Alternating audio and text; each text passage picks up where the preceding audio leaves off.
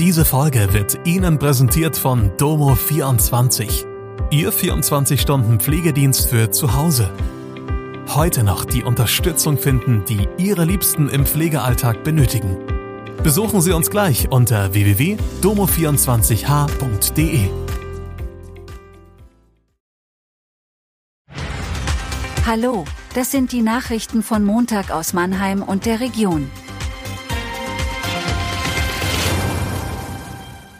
Einsatz an Heidelberger Schule, SV Waldhof im Abstiegskampf, Zeckengefahr in Mannheim.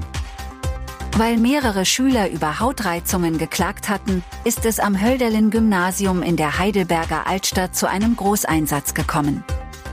Mindestens fünf Schüler sind am Montag bei einem Austritt einer chemischen Substanz verletzt worden. Noch ist unklar, um welche Substanz es sich handelt. Das Gebäude mit rund 800 Schülerinnen und Schülern wurde evakuiert. Die Polizei sperrte das umliegende Gebiet. Der Schulbetrieb wurde für den Montag beendet. Gefahr für die Bevölkerung bestand nicht.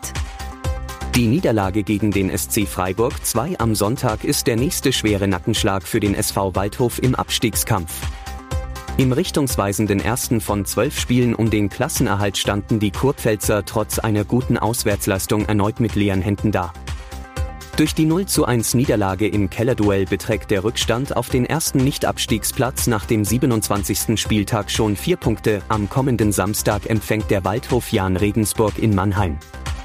Mannheim, Heidelberg und der Rhein-Neckar-Kreis sind FSME-Risikogebiet.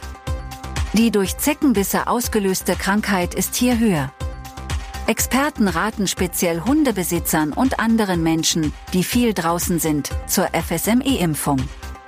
Denn die Zahl der Fälle steigt tendenziell an. Zecken profitieren vom Klimawandel. Im Winter blieb man bislang recht zuverlässig von den lästigen Spinnentieren verschont. Das ändert sich nun. In Baden-Württemberg und Bayern sind nahezu alle Stadt- und Landkreise vom Robert Koch Institut zu FSME-Risikogebieten erklärt worden, auch der Rhein-Neckar-Kreis sowie Mannheim und Heidelberg. Das war Mannheim Kompakt. Jeden Montag bis Freitag ab 16 Uhr auf allen gängigen Podcast-Plattformen.